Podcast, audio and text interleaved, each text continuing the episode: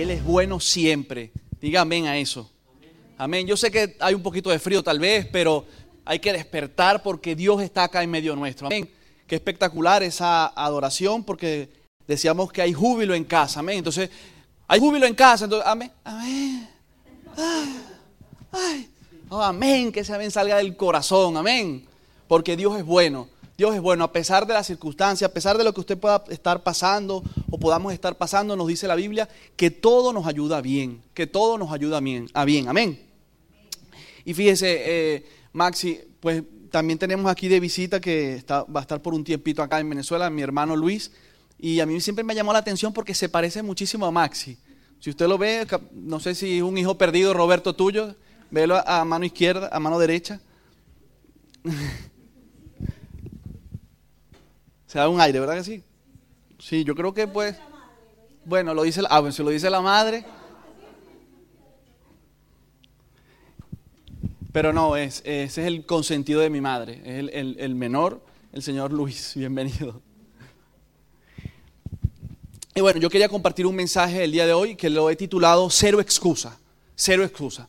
Y fíjense, hace unas semanas eh, veía con, con, mi mujer una película sobre la Segunda Guerra Mundial que se llama Narvix. Está ahorita, está recién. Está, es muy buena, se la recomiendo.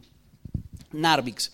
Es una historia, eh, una batalla, una guerra que hubo puntualmente en Noruega. Sabemos que Noruega es un país que es, eh, normalmente es neutral, no se mete en conflicto, no se mete en guerras, pero bueno, en medio de circunstancias que ocurrieron en ese momento, pues eh, cayó en, medio de la guerra eh, o, tuvo que participar, tuvo que defenderse. no se la voy a contar más porque no quiero hacer spoiler, pero sí la película es muy interesante. Ahora, al finalizar la película, yo le compartía a, Karina, le decía, oye, qué, qué, triste es la guerra, o sea, qué fuerte, cómo, cómo eh, sufren tantas personas en medio de la guerra. Ahorita estamos acá en Europa con el tema de la guerra en Ucrania y hablábamos del tema, cómo estarán sufriendo esas personas, los niños, etc.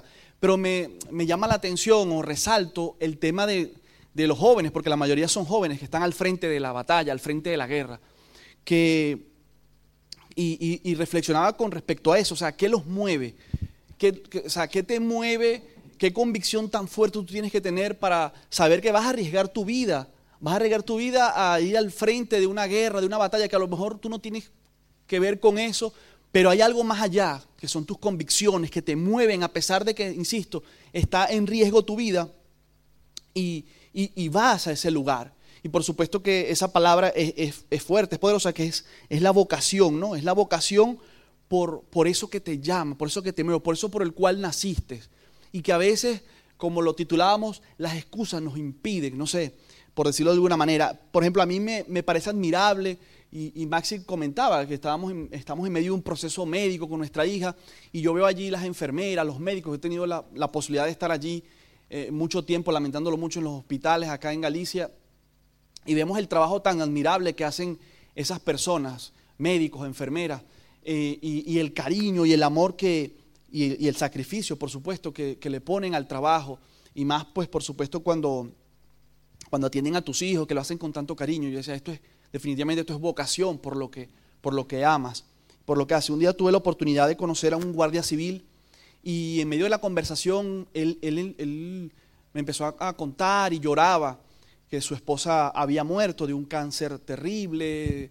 y, y a raíz de todo esto, de todo este, de todo este sufrimiento, de todo este proceso, eh, su hijo decidió dedicarse en cuerpo y alma, por decirlo de alguna manera, a encontrar una cura a esa enfermedad. El, chico, bueno, es un científico, está trabajando para uno de los laboratorios más prestigiosos de acá de España. Y, claro, eh, al ver todo esto que sucedió con su madre, que al final, bueno, muere, fue esa, esa, por decirlo así, esa chispa que lo encendió, que lo movió a, a estudiar y a indagar, investigar, tratar de lograr esa cura para ese tipo de enfermedades. Aquí, por ejemplo, ya eh, eh, eh, tocando aquí el tema de, esta, de esta nuestra iglesia, vemos el trabajo de, Mónica. Yo se lo compartí una vez a, Romina y a Maxi. El trabajo de Mónica me parece tan bonito, tan admirable, como ella tiene una pasión por los niños, un trabajo tan hermoso que hace con los niños. O sea, Karina me comentaba todo lo que conversan con respecto a los niños y, mis hijos, por supuesto, que participan, están encantados. Y eso es admirable, porque normalmente en las iglesias pasa ese problema, no hay quien quiera atender a los niños. Nosotros tenemos esa bendición tan espectacular acá, que hay una persona que no simplemente lo hace, bueno, porque no hay nadie que lo haga, es porque realmente le apasiona trabajar con los niños, porque le gusta trabajar con los niños. Y eso es especial, eso es muy bonito. Para mí es de admiración, realmente. A pesar, como digo, que si lo vemos desde el plano también espiritual, vemos cómo, va a ser posible que estadísticamente en las iglesias se sufre más eh, con respecto a los, a, los recursos que, quieran trabajar con niños. No hay, normalmente no hay. Siempre colocan, bueno, el que esté, algún jovencito que no tiene nada que hacer y lo ponen allí con los niños. Porque, insisto, no hay quien lo quiera atender a pesar de que sabemos que son la generación de relevo, ¿no? Es el futuro de la iglesia, es el futuro de, una nación, de un país, de una ciudad. Y cómo vemos este tipo de ataques, ¿no? Pero le damos gracias a Dios también por eso, por personas como Mónica, que en su convicción pues adoran, eh, aman trabajar con niños. Y eso, insisto, para mí es admirable. Y como les decía, cuando hablamos de ese momento específico, de algo que te mueve a hacer algo, como comentaba el testimonio del guardia civil, de su hijo, que bueno, a raíz de algo tan triste como es la muerte de su madre, eso lo movió a, hacer algo, a estudiar, a trabajar por esa cura. Y, yo te pregunto en, en, la noche de tarde de hoy, ¿qué te mueve a ti? ¿Qué hay algo que te mueve a ti por hacer? porque tú digas, no, yo, yo, yo necesito hacer esto, yo, yo, necesito hacer lo otro. O sea, esa chispa, eso que enciende, ese, ese, esa caldera que usted la escucha allí cuando abre el agua caliente, los que trabajamos con butano, que se prende una chispa y, luego enciende el fuego y sale el agua caliente. Esa, esa chispa. Y cuando nos vamos a la Biblia, eh, hay, un, hay un texto que a mí me encanta porque nos habla, y, seguro muchos lo han escuchado, de un personaje muy eh, especial llamado Moisés, ¿no? Y el cual eh, él, nos relata en medio de su historia, cuando empieza, eh, algo que, insisto, que fue como esa chispa que lo movió a hacer una tarea trascendental. Y dice en Éxodo 2.11, en aquellos días sucedió que crecido ya Moisés salió a sus hermanos y los vio en sus duras tareas y observó a un egipcio que golpeaba a uno de los hebreos, sus hermanos. Y si leemos la historia completa, como decía, podemos ver que, o, en el contexto, eh, pues ahí estaba el pueblo, el pueblo de Dios, eh, los hermanos de ahí, de hebreos de, de Moisés, esclavizados por muchos años. Y claro, él dice que cuenta la historia el resto de la historia, y le invito a que la pueda leer en su casa si no la ha leído o la relea, que Moisés vio esa escena, ¿no? Vio a uno de los suyos allí siendo, aparte de esclavo, porque Moisés, bueno, tuvo una serie de privilegios que no vamos a entrar en detalles, él era de ellos, pero no estaba esclavo. El punto es que, y lo que quiero resaltar, es que él vio esa escena allí donde estaban maltratando a uno de sus hermanos. Póngase en el contexto, un familiar suyo, una persona que usted ame de corazón, y usted ve allí que lo están maltratando, que lo están golpeando. No solamente, no solamente que está trabajando como esclavo, porque en esa época los egipcios tenían una gran economía y, y en parte era por la explotación de los hebreos, por todo esto, este montón de esclavos que ellos tenían allí trabajando. Y por eso decía, quiero que te metas en el contexto. Imagínate a Moisés caminando y ve semejante escena. O sea, además, ven que están golpeando a, su, a, su, a su paisano allí, a su hermano.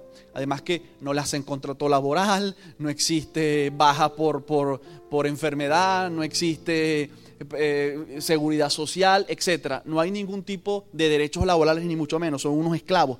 Pero adicional a todo esto lo está maltratando físicamente, lo está eh, eh, golpeando, lo está humillando aún más. Por supuesto, Moisés al ver todo esto no aguantó, se cansó y bueno, ataca al egipcio y lo mata. Y lo mata. Claro, al ver esto, después que me imagino que le pasa la calentura que agarró en ese momento Moisés, huye y se va porque sabía que lo que le esperaba no era bueno tampoco, porque obviamente lo iban a matar luego a él. Y, ojo, yo estoy diciendo todo esto, no, no, quiero justificar la violencia, ni mucho menos. Fue la historia de ese momento y así ocurrió y así obviamente la narro. Ahora, eh, podemos ver que en medio de todo esto, más adelante, en el capítulo 3, Moisés tiene una conversación con Dios. Y donde el Señor le dice, y parafraseo un poco, ¿no? Moisés, lo que Dios le dice a Moisés. Yo he visto lo que está pasando mi pueblo en Egipto y he escuchado su clamor. He conocido sus angustias, sus problemas, la opresión que le hacen los egipcios. Y te quiero enviar a ti. Quiero enviarte a ti ante Faraón para que saques a, Egipto de ese lugar. Perdón, a mi pueblo de, de ese lugar. Porque obviamente, le dice Dios, a mí me duele. A mí me duele lo que está sucediendo allí. Por eso te voy a encomendar dicha misión. Porque he visto esa pasión, esa sensibilidad que tienes por el pueblo, por tus hermanos. Claro, Él lo canalizó en medio eh, eh, o, a través de una violencia allí, de un acto violento, mató a ese hombre, pero, pero eso lo encendió, ¿sabes? lo motivó a hacer algo.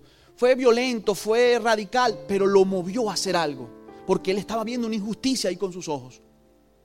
Y definitivamente yo lo creo así, Dios le agrada esas personas que no pueden quedarse callados en medio de la injusticia, que no pueden quedarse tranquilos en medio de lo que está sucediendo y que simplemente se hacen en la vista o, sea, voltean la mirada y salen y no, aquí no ha pasado nada. Y, sucede que a veces somos muy espirituales, personas que oran y, y tal, pero indiferentemente o que creen en Dios, que son creyentes, excelentes. Pero no sé si la costumbre, no sé si la rutina nos hace quedarnos detenidos y no hacer nada por algo. A mí me, me, impresionó una vez, estábamos en una iglesia, estábamos orando, y una persona que, que conozco su fruto, o sea, es de testimonio, ella habló y dice que, que Dios decía o le había dicho que iba a enviar a muchas personas con necesidades a la iglesia y que nosotros obviamente teníamos que ayudarlas. Y wow, amén, claro que sí, qué bueno esa palabra, claro que sí. No pasaron cinco minutos acaba aquella reunión, salimos del lugar y estaba en la parte de afuera una, un, adolescente con su padre, bueno, habían dos, tres niños con sus padres, venían de un lugar muy lejano, de una aldea, de un pueblo. Eh, al niño lo había picado una culebra, yo sé que lo, que lo había picado, el niño estaba mal, mal, necesitaba, fue al hospital y del hospital lo mandaron a la iglesia porque en el hospital no había cómo atenderlo. Y dijeron, mira, anda a esta iglesia que ahí te van a atender. Y, yo, y tú me puedes decir aquí, oye, Dios respondió, o sea, Dios había hablado hace cinco minutos, o sea, y la persona que, cuenta, o sea, que, que, da el mensaje o que dice, mira, yo me quedé impresionado porque yo pude ver toda la escena, o sea, vi la escena privada y luego veo la escena pública y simplemente esta persona, ay, pobrecito, lo siento, yo me tengo que yo estoy ocupado y se fue. ¿Qué pasa? O sea, pero si Dios nos acaba de decir hace 10 minutos que iban a venir estas personas y simplemente el quehacer del día a día, las ocupaciones que por supuesto todos tenemos, nos hacen indiferentes. Pero esto puede sonar así como tal vez mm, medio cruel, pero existe, es la realidad. Y me estoy yendo a lo mejor a la, parte extrema, ante una necesidad física que había en ese momento, bien dura. Pero seguro que a cada uno de nosotros, y hago autocrítica, nos sucede esto día a día las personas que nos rodean, no nos detenemos, etcétera, etcétera, etcétera. Porque andamos afanados, porque andamos ocupados, porque tenemos que ir resolviendo el día a día. Y eso sucede. Ahora nosotros definitivamente Dios nos quiere usar. Dios nos quiere usar y estos son momentos en los cuales Dios se glorifica, porque Él está al control de todo. Y insisto, el mundo está mal, definitivamente, el mundo está muy mal y lamentándolo mucho, pero cada día va a estar peor. Y eso es bíblico, no podemos decir acá que sí, todo va a estar bien. Amén. Los que creemos en Dios confiamos en que no es que no vamos a tener problemas, pero Dios va a estar con nosotros. Amén. Diga amén. Ah, qué bueno. Porque eh, nuestro Dios es un Dios fiel. Amén. Y, y con más razón nosotros no deberíamos de callarnos. Escondernos no es la solución. Porque usted y yo estamos acá para hacer sal y luz. Y la sal y luz son agentes de cambio, producen cambios, cambios radicales.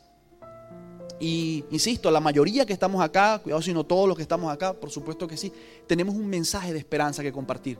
Tenemos un mensaje especial, diferente. Tenemos una solución diferente por hacer. Y a veces, insisto, nos quedamos callados. Me encanta una frase de un evangelista argentino, Alberto Motesi, que dice, eh, seamos unos cambiamundos seamos unos cambiamundos. Insisto, esto tal vez puede sonar motivador, eh, eh, no sé, o, piensas tú que tal vez esto, eh, o motivacional, qué sé yo, esto es para otras personas, para famosos, para influencers, para toda esta gente que... No, no, yo creo que en la vida todos tenemos obviamente algo que dar, que aportar, cada uno en su esfera, cada uno en su, en su lugar, sea mucho, sea poco. Los sociólogos dicen que hasta los introvertidos, y, escucha esta estadística, hasta los introvertidos, personas que definitivamente no hablan, no saludan, qué sé yo, de alguna manera influencian un promedio o influenciarán un promedio de 10.000 personas durante sus vidas. Este tipo de personas que ni hablan, imagínense nosotros si somos intencionales en ser eh, eh, personas de cambio, personas sal y luz realmente, personas que, que podemos aportar, que debemos aportar, que estamos llamados a aportar. ¿Qué no podríamos hacer siendo intencionales? Insisto, todos tenemos algo por, para dar. Eh, yo recuerdo una historia que nos sucedió a, Karina y a mí hace muchos años. estábamos en, el trabajo y se nos acercó una persona, pide hablar con nosotros. Creo que la conocíamos, no, recuerdo exactamente si ya nos habíamos visto en algún tiempo, en algún momento, no estoy seguro. Pero es cierto que una persona con mucha necesidad, muchísima necesidad, y venía con sus cuatro o cinco hijos. Y la más pequeñita tendría como dos años. Y venía a proponernos, o sea, lo que quería hablar con nosotros es que nos quería regalar a su hija de dos años. Y, o sea, yo lo menos que me esperaba era que me iban a decir, te voy a regalar a mi hija. O sea, tú te puedes, a ti te pueden ofrecer un ordenador, un, ventilador, pero un niño, o sea, y lo más interesante que recuerdo, nosotros estábamos, anhelábamos tener un hijo. Bueno, un hijo no, un segundo hijo. Porque con Sara, eso fue un milagro de Dios. Luego lo contaremos. Y luego ese segundo niño, los mismos. Los médicos nos decían que eso era imposible, que Pablo eso no iba a venir, que imposible, imposible, imposible. Y a veces, entonces nos traen a la niña y, ay, ¿será que esto es una respuesta de Dios? O sea, nuestro, o sea, pero ver la cara de esos niños cuando esa madre le dice a Karina, te la regalo, o sea, la, cara de los hermanos, o sea, eso fue, eso a mí me desgarró el corazón, o sea, ese, ese, testimonio, eso a mí me tocó el alma. O sea, cómo nosotros, por más necesidad que tenía la niña, podíamos quedarnos con esa niña y ver a esos hermanitos bueno, pues sufrir y llorar porque no iban a ver más a su hermano o no iban a estar más con su hermana, qué sé yo. El punto que, como decía al principio, eso incendió nuestra chispa, o sea, incendió algo en nuestro corazón y, decimos, o sea, te parte el alma, sea, porque a veces puede suceder a, alegría o, a dolor, pero algo teníamos que hacer. Y yo no estoy compartiendo esto para decir, ay, qué bueno José Gabriel, ay, pero ese hombre sí es generoso, ay, que... No, no, no, no, no. Es, un, es un ejemplo el punto está en que dijimos, Karina, tenemos que hacer algo. Y por supuesto, quedarnos con la niña no es lo mejor. Si es cierto que nos quedamos como no sé cuántos días. Y, después dudamos porque ella tenía que viajar, la señora y tal. Entonces después dijimos, ay, esta señora no va a regresar. Esta señora no va a regresar. Pero resulta que, bueno, ella sí regresó. Y lo que quedamos con la señora fue eso, mira, eh, nosotros no nos vamos a quedar con la niña, pero sí le vamos a ayudarla, vamos a llevarla al médico, porque también tenía problemas de salud. Y, quiero quedarte que te quedes con esta frase. Cuando la llevamos al pediatra de, en ese momento de Sara, bueno, y hasta fue mi pediatra cuando era niño, el, hombre se da cuenta, el doctor se da cuenta que no era nuestra hija. Y veníamos bueno, a ayudar a la niña porque venía con problemas de salud. Y el doctor nos dice, muy odiosamente, muy áspero, nos dice, ah, ¿ustedes creen que van a cambiar el mundo por ayudar a esta niña? Y, y Karina le dice, bueno, yo no sé si vamos a cambiar el mundo, pero el mundo de esta niña sí se lo podemos cambiar. Y yo, yo me quedé, wow, esa es mi esposa, esa es mi mujer. Toma. es una respuesta obviamente que le salió de su corazón. Y ahí estaba Dios también. Y ahí estaba Dios, porque usted y yo vamos a hacer la Biblia seguramente de muchas personas que no la abren, que no la leen. Y, y de alguna manera pudimos dar testimonio para ese doctor. Y cuando usted siembra, usted siempre va a cosechar. El que no siembra, ese es, es imposible que coseche. Pero cuando usted siembra, usted cosecha. Ese mismo médico fue el que más nos dio ánimo en momentos tan duros que tuvimos con nuestra hija. Que él siempre decía que era ateo. Él siempre nos decía, yo soy ateo, ateo. gran profesional. Y, y al final siempre nos decía, tengan ánimo, ustedes no creen en ese Dios, pídanle. No se, no se desanimen. Él les va a dar la respuesta, Él lo va a sanar, quédense tranquilos. Ella va a estar bien. O sea, un médico a la distancia nos daba esas palabras de ánimo. Cuando en su momento, hace, no sé, 10 años atrás, 8 años atrás, nos daba esas palabras de desánimo queriendo hacer una buena acción con, con una niña. Porque, insisto, cuando usted siembra, siempre va a cosechar. Amén. ¿Usted está aquí conmigo? Amén, qué bueno. Y, y esto, insisto, no, no se trata de emocionalismo, ni mucho menos. Es que cuando la injusticia o una situación dura, sea cual sea, te rompe el corazón, te enciende algo, nosotros necesitamos entender que es Dios diciéndonos, actúa, actúa, tienes que actuar, tienes que hacer algo, hacer algo, hacer algo. Hay tanta necesidad en esta ciudad, hay tanta necesidad en esta ciudad, tantas personas tristes. Eh, Orense es una de las ciudades de España que más suicidios hay en jóvenes. Y usted y yo con un mensaje de tanta esperanza y quedarnos callados, yo creo que es lo más terrible e injusto que podemos hacer. O sea, eso es interesante, una ciudad tan pequeña a nivel per cápita, obviamente, que seamos de las primeras. Eso es terrible. La iglesia tiene solución, la iglesia tiene esperanza, tiene para dar. Y el Señor cuenta con cada uno de nosotros. Amén. Insisto, eh, no se trata de emocionalismo, pero, pero sí es cierto, y hay algo interesante, que en medio de todo esto, cuando el Señor, cuando Dios toca nuestro corazón y nos manda a hacer algo, siempre ocurre algo que es una palabra súper allí, que siempre se atraviesa, que no sé por qué, pero, pero ocurre. Y es esa palabra llamada excusa. Excusa. ¿Usted la ha escuchado? Cero excusa. Y, y esa no, no, no, no te quiero hacer sentir mal por eso, pero lamentándolo mucho a todos nos pasa. En la mayoría de los casos, las excusas tienden a detener el propósito. Nos detienen, no nos, no nos ayudan, sino todo lo contrario. Nos, nos desaniman o nos hacen detener. Y Dios mismo tuvo que ayudar a Moisés para salir de esos obstáculos llamados excusas. Eh, y, de las cuales quiero resaltar como excusa número uno, por decirlo así, la, veo en la leemos en el capítulo 3 del versículo 11 de este, de este de Éxodo que estamos leyendo. Moisés le dice a Dios, presta atención, ¿quién soy yo para que vaya Faraón y saque de Egipto a los hijos de Israel? Y vemos que Moisés, en, allí podemos ver que Moisés luchaba contra, con, con su identidad, él no se sentía calificado, pensó que Dios había escogido el líder equivocado.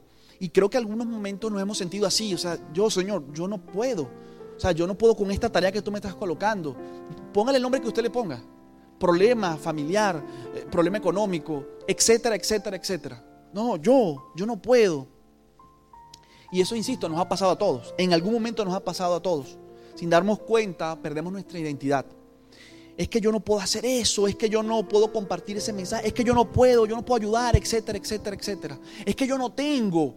Cuando hablamos del tema económico, hay sí más muchos apretan el bolsillo. No, es que yo no puedo, es que yo no tengo. Y recuerda quién en la Biblia, quién narra, quién dio la mejor ofrenda. La que menos tenía, porque a veces la excusa es esa, a la hora de, del tema económico. El mismo Dios le responde a Moisés y nos habla a todos nosotros. En el versículo 12, ve porque yo estaré contigo. Ahí cambia la cosa, ahí cambia el panorama. O sea, es que no vas a ir solo. Dios va contigo. Dios está contigo. Ahí yo creo que cambia la cosa. Ahí como, no importa quién eres, yo estoy contigo, te dice el Señor. Yo estoy contigo. La Biblia nos enseña que Él es nuestro refugio, que Él es nuestro amparo, que Él es nuestra fortaleza. Amén. Él estará con nosotros hoy, mañana y siempre. Dígame a eso, por favor. Y yo también le puedo pedir que le podamos dar un aplauso a Dios por esta promesa, porque Él está aquí. Amén. Eso no lo va a conseguir usted en ningún lado. Alguien que le pueda prometer, que le pueda garantizar que Él estará contigo, a donde quiera que vayas, en la circunstancia que tú estés. Y yo no estoy hablando que eh, aquí estamos, no, estamos garantizando que no va a haber problemas. No, va a haber problemas, pero Dios va a estar contigo en medio del problema. Y ahí cambia la cosa. Cuando tenemos, insisto, esa convicción clara de que Él está con nosotros y lo que Él nos encomendó, Él nos va a apoyar. Excusa número dos, ¿quién eres tú? ¿Quién eres tú? Lo, dice en Éxodo 3:13, y dijo Moisés a Dios, he aquí que llego yo a los hijos de Israel y les digo, el Dios de vuestros padres me ha enviado a vosotros. Si ellos me preguntaren cuál es su nombre, ¿qué le responderé? ¿Quién eres tú? Moisés se sentía que no tenía cercanía con Dios, que no había una relación con Dios, que no lo conocía. O sea, me van a preguntar, ¿quién eres tú? ¿Quién eres tú? Y, yo insisto, ¿quién no se ha sentido identificado en medio de esta escena? A veces en momentos nos sentimos mal, nos, acusamos durísimo nosotros mismos. Cuando decimos, no, es que no estoy orando, es que no, estoy, es que no tengo tiempo para, para pedirle a Dios, es que no tengo tiempo para hablar con Dios, no, tengo, no he tenido tiempo para, para leer la Biblia, no lo conozco. Sí, claro que nos ha pasado a todos. Menos que, bueno, no, yo no, disculpe, yo. Bueno, hermano, vamos a orar, pero usted está en el cielo ya de una vez. Una persona perfecta, limpia y pura. Pero definitivamente todos hemos pasado por eso. Ahora, si observas también a los discípulos de Jesús, porque también qué pasa, el mismo nos ataca los pensamientos, no, es que no estamos capacitados, es que no podemos. ¿Quién eres tú? ¿Quién eres tú para asumir esto? ¿Quién eres tú para hacer lo otro? No, es que yo no puedo. No, no, sí puedes. Porque Dios no anda buscando tampoco a esos perfectos, a esos supercapacitados. Él busca a los que estén disponibles, a los que estén dispuestos. Vemos la vida de los discípulos. No eran hombres perfectos, eh, intelectuales, capacitados, teólogos. No, hombres y mujeres comunes y corrientes como usted y como yo. Pero estaban disponibles. Estaban disponibles. Y eso, eso ahí es eso cambia radicalmente. La respuesta de Dios con respecto a eso le dice, yo soy el que soy, yo soy eterno y yo soy todo lo que necesitas. Cuando tenemos a Dios, es todo lo que necesitamos, iglesia. Es todo lo que necesitamos.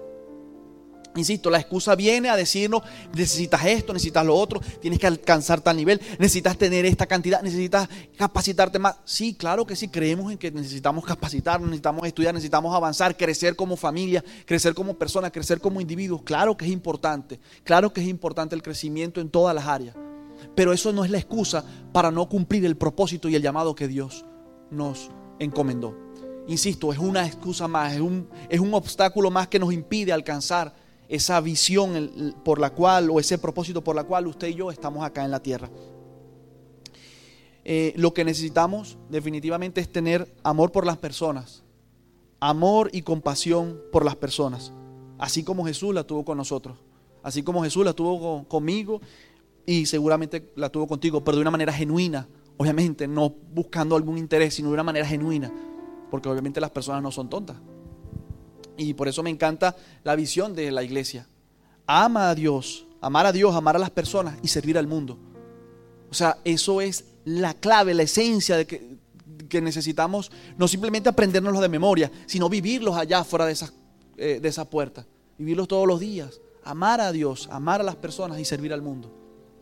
Y ahí yo creo que está la clave. Con eso tenemos. Lo demás, yo sé que paso a paso Dios lo va a ir entregando así como las convicciones de esos chicos que le comentaba al principio, de ir a la guerra, a, dar la vida por un país, por una nación. Esas convicciones las necesitamos nosotros como cristianos. Quédate, insisto iglesia, quédate con lo que le respondió a Moisés. Dios le respondió a Moisés, yo soy todo lo que necesitas. Él abrirá las puertas, Él solamente puede hacer todo lo que nosotros necesitamos. Y la excusa número tres, y si no nos escuchan, Moisés le dijo al Señor, no me van a creer ni oirán mi voz, no me harán caso. Moisés se, sintió intimidado. Y, a veces en medio del proceso, en medio del propósito, del llamado que usted pueda tener, eh, nos sentimos intimidados, abrumados, porque pensamos que esto nos sobrecarga, etc. Y, pero dice una estadística que más del 90% de las cosas que nos preocupan nunca suceden. O sea, que a veces... Eh, eh, no, logramos algo en la vida por meras excusas nuestras de meternos en la mente, no, es que no vamos a poder, es que ni, ni las comenzamos porque ya pensamos que vamos a fracasar.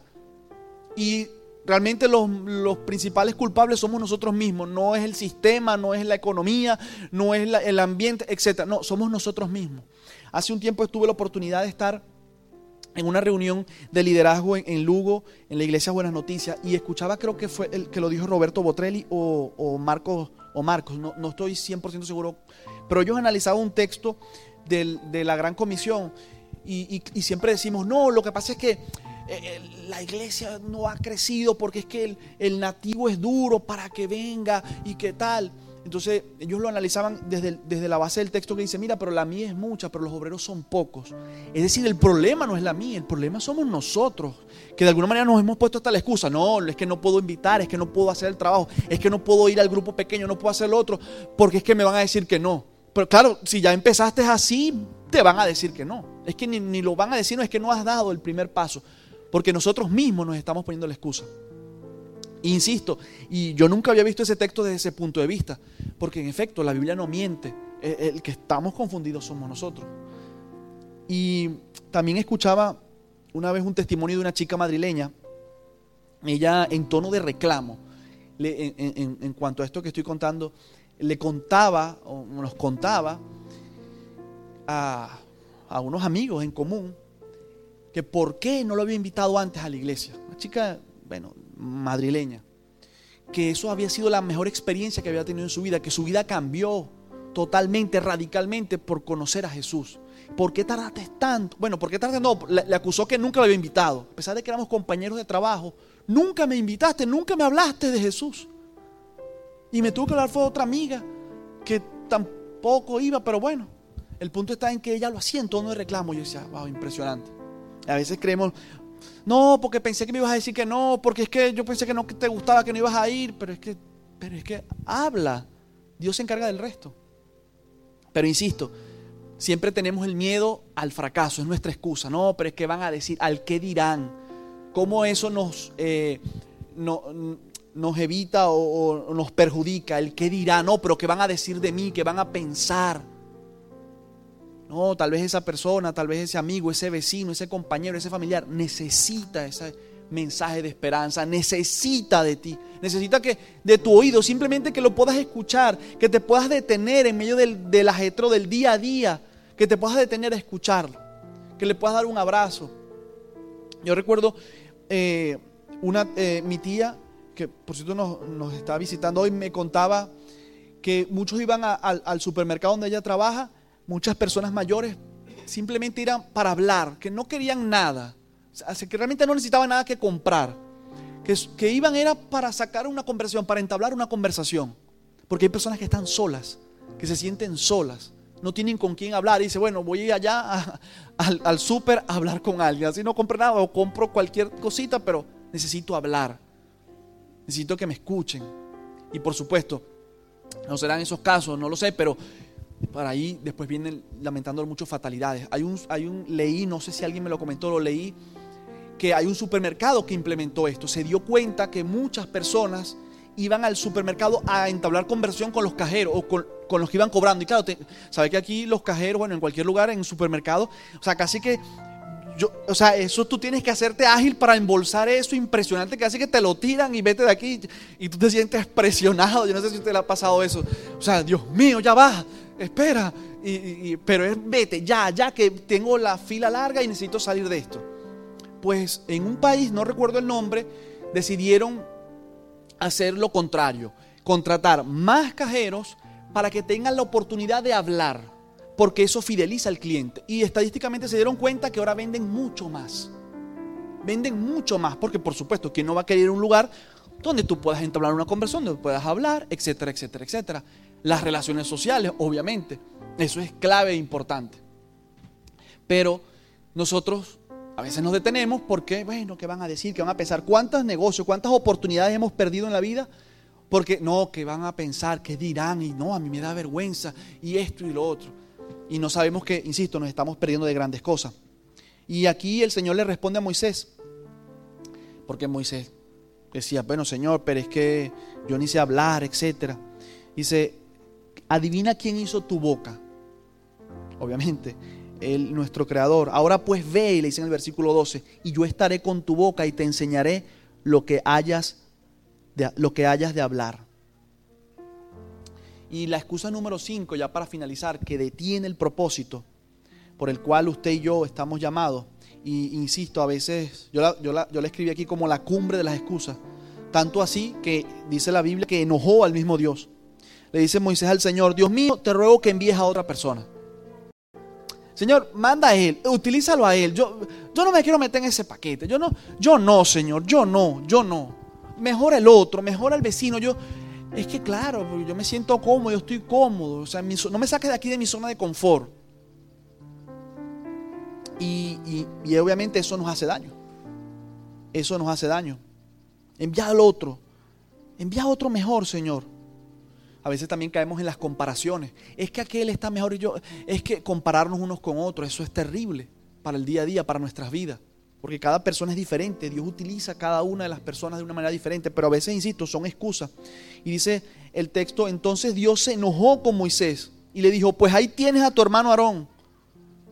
Bueno, está bien, ahí tienes. Vas a ir, pero vas acompañado, pues. Ahí tienes a tu hermano Aarón. Ve con él.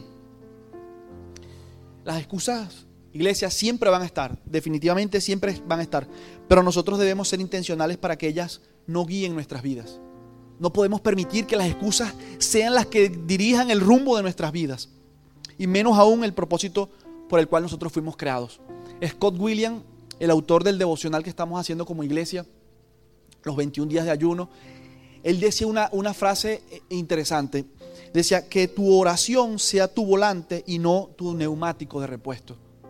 Asimismo, que sea el Espíritu Santo de Dios guiando tu vida y no las excusas del día a día que te impiden avanzar y caminar y lograr eso por lo cual Dios te llamó, que Dios me llamó.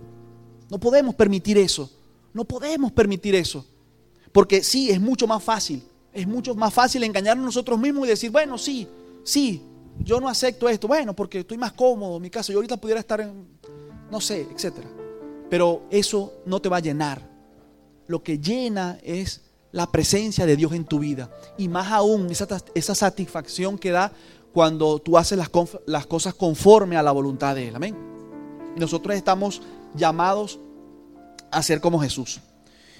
En Mateo 9:36 dice que Él tuvo compasión por ellos, porque estaban agobiados, angustiados, perdón, y abatidos como ovejas sin pastor. Nosotros no podemos ser insensibles ante la necesidad y contrarios a la visión eh, de la iglesia como tal. Más bien, en este mundo actual que está en caos, debe motivarnos más que nunca hacer algo, hacer algo, perdón. Yo le pido al Señor que nos ayude, que nos ayude. No sé si eh, podemos terminar con una, con una adoración, por favor, eh, para cerrar esta, esta palabra. Yo le, yo le pido al Señor que nos ayude, porque sé que no es fácil, sé que no es fácil. Nosotros a veces como humanos siempre nos enfocamos en las cosas que, en las debilidades, en las cosas que nos equivocamos. Por eso es que a veces nos detenemos y no nos atrevemos a dar los pasos de fe que tenemos que dar.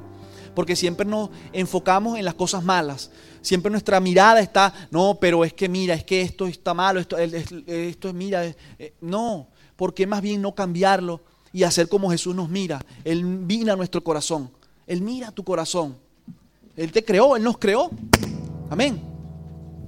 Yo quiero eh, invitarte a que te puedas poner de pie. Vamos a tener un momento de oración mientras adoramos al Dios que nos permite estar en este lugar, respirar, darle gracias. El Señor siempre estará contigo, iglesia, porque Él, Él es fiel. Amén. Señor, yo te quiero dar gracias. Gracias por este tiempo, Padre.